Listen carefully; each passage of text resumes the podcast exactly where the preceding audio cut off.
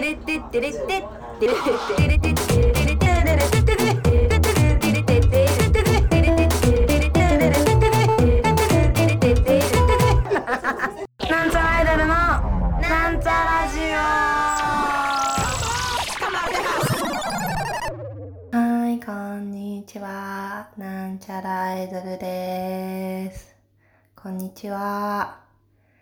さあさあさあほら夏休みも終わりを迎えまして最近は涼しい日も多くて快適ですね。皆さんどうですか？快適ですか？快適じゃない方もいるでしょうけれどもそれはそうとして私は結構快適です。さあ、うーん、夏の話をね、結構夏の間してるんですけど、このラジオでも、まあ季節の話はね、してしまいがち、私たちって。でね、まあ今年はね、今までにない夏のレジャーをしたんですよ。っていうのもね、あのー撮影でね、あの、今最近スマカノっていう、えーサービスを9月から始めようと思っておりますのですけれども、そちらのね、あのーサービスで、まあ、あっちこっちで、あのー、あわはるちゃんとスマホの中でデートができますみたいなことイメージプレイみたいな動画をねこれから配信していく予定なんですけどそれのね、まあ、撮影を今まで結構何度もあっちこっち行ってましてでそれでね、あのー今回、まあ、夏の間にってことで海に行ってきたんですよ。海海海海海海海海海でね海の思い出は前前回も話したと思うんですけどあんまりその私海に行ったことがなかった。初めてその水着を着てね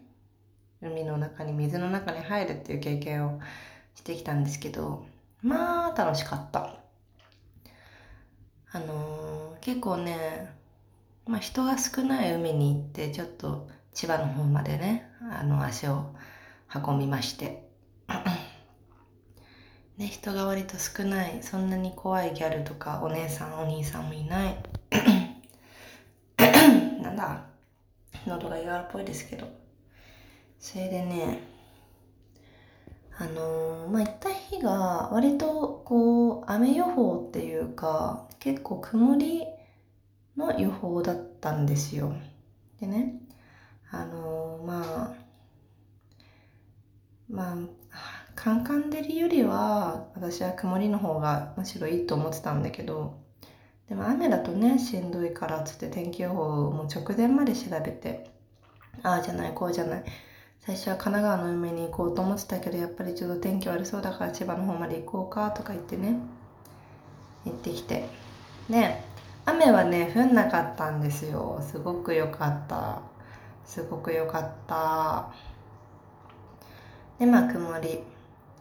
で海の家もねあのーまあ昔ながらっていうかあのイメージする海の家掘ったて小屋みたいなところでまあラーメンとか焼きそばとかを結構安っぽいプラスチックの容器で出してくれて美味しいね美味しいねっつってちょっと割高。とはいえまあまあ1000円とかはしないぐらいのねいいところで。でね全て初めての体験ですよ。シャワーもね海の家で借りれるんだけどもうそのシャワーもねもう全然もうとりあえず間に合わせで作りましたみたいなシャワー室で鍵も閉まんない 入ろうと思えば誰でも入れる見れるみたいなところでね面白かったんですけど。まあそれで、まあ、なんで私が曇りの方が良かったって思ってたかっていうとまあまあ割と分かりやすい話なんですけど やっぱ夏の直射日光ってあんまり体に良くないと思うんですよ。もちろんね日焼けもしちゃうしやっぱ日差しって体力を奪われるからまあ多少曇りの方がいいなと思ってだからね結構理想的だったんだけどもうそのね、ま曇りっていうかその海ああもうすぐ海だこの道を抜けれ抜ければ海だってところでもうめちゃくちゃ濃霧だったの濃い霧ねノーム。で、もうその海沿いの道を車でブーンと走ってたんだけど、もうね、すごいのよ。もう霧がすごすぎて、も、その海沿いの道っていうのはもう砂浜からちょっと上がったところにある道で、もう本当に真横が海、砂浜なんだけど、そんな感じなの海が全然見えない。本当に海があるのかなっていうぐらい行った時ね。で、なんかすごい、ディストピアみたいだね、つって。で、海見えないし、もしかしたら海がなくなっちゃったかもしれない。その、湿気がね、その海の水が全部、もしかしたらこれ蒸発しちゃって、だからもう、地球上に海がなくなって全部この霧になってしまったんじゃないかとかね、言いながら、まあそんなことはなかったんですけど、すごかった。不思議だった。その砂浜降りてさ、海だってやろうと思ったのに海が見えないから、海かっつって。それでまあ着替えて、海入りますっつって。で、まあ天気はそんなに良くなかったけど、まあたまに日差しとかも見えてね、ああ、ちょっとあったかいね、つって。あ、砂もちょっとあったかいね、つって。水に入るとクソ寒いね、つって遊んでたんだけど、まあその時はね、平和だったんですよ。ちょっとあったかい気持ちいい。たまに日差し出て気持ちがいい。顔がほかほか。よい、よろしゅうござんすね。つって。で、帰ったんですけど、夕方にはね。帰り際にね、なんかその背中が割とかゆい、うん、っていうか、もぞもぞするっていう感じで、あ、やっぱ日に当たっちゃったからかなと思ってね。もぞもぞすんなと思いながら。で、まあ、その集合場所っていうか解散場所の駅まで行って、で、ちょっとお腹空いたから回転寿司行って、一人でね 回転寿司行って、帰って、で、まあもちろん海の家でシャワー浴びて、塩水流したけど、まあ髪の毛シャンプーとかはもちろんなかったから、ちょっとシャワーでもね、一回浴びて、ゆっくりちょっと疲れたから一眠りしようかなと思って、シャワーを浴びようと思って服を脱いだらさ、もうすごい、めっちゃ真っ赤っかっかになっちゃってて、背中が。しかもその、水着の後もくっきりって感じで、これなんでかっていうと、私曇りですごく油断してたんですよ。だからまあ、その、日焼け止めもちろんね、塗らなきゃと思ってわーって塗ってたんだけど、手とか足にはね、まあ、簡単にね、本当に薄く簡単に、まあ、焼けねえだろうと思って。で、そしたらさ、もう背中が、すごいね、もう焼けちゃってっていうのは背中がね、私手が、体が硬くて背中に手が届かなかったから背中はまあいっかと思って塗んなかった部分が多いんですよ。真ん中の辺。そしたら見事に、その日焼け止め塗らなかった部分だけが焼けちゃって。しかもその、届くところまで塗ってたりとか、あとたまたまその塗るとかいう感じじゃなくて手に日焼け止めがついたまま水着の紐を縛り直したりして触っちゃった部分とかだけがあんまり焼けてなくてこれすごいんだなと思った日焼け止めってあれ効きますよ。みんなもねちょっと日差しの強い日とかで外出るとき絶対塗った方がいい。でもうまるきり違う。そう私まあ日焼けなんか別にどうでもいいっていうかあんまりその気にしてなかったんだけど、まあ海も全然そんな、まあ日焼けとかたまにはしてみたいなと思ってたし、でもこう、そっか、あの曇りの感じでたまに日差しが差すぐらいでこんなに焼けちゃうのかと思って、これカンカンでだったら大変だったかもしれない。今風呂入ってんだけどさ、私最近みんな、あのー、まあライブとかで会ってる人はわかるかもしれないんだけど、私、同じサンダルばっかり履いてるんですよ、最近ね。ナイキで買った厚底のこうベルトがマジックテープで留まるやつ。でねそのベルトみたいなのが指の付け根と甲のところとみたいなところで3本ぐらいあるんだけどその形にくっきり足の甲が焼けてますねこれね。すごいしましまウォーリーを探せの服みたいになっちゃった足が。足がしましまねまあその日焼けをしましたっつって3日ぐらい結構長いこと真っ赤っかでさ、で、なんかいろいろ調べたら、まあ結構日焼けにも種類があって人によってね、まあ、赤くなる人、赤くならない人がいる。まずそこ。で、私は前者赤くなる。で、赤くなる時間も長い。で、その後赤いのが黒くなる人。で、赤いのが収まったら黒くなくなる人っていうのがいて。で、結構その赤いのが長引く人ってあんまり黒くならないことも多いよみたいなこと書いてあったから、あ、そうなんだ。じゃああんま黒くならないかもなと思ってたら、もう真っ黒。全然、もう赤み引いたんだけど、昨日か今日かぐらいで。真っ黒、普通に、もうその、村とかもはっきり、パッキリ、こっきり、くっきり。うん。だもう夏の女ですよ。うね。こんな形でギャルになれる日が来るとはね、思わなかったけど。でね、その、まあ、長々と喋ったけど、今日ね、それに進展がありまして、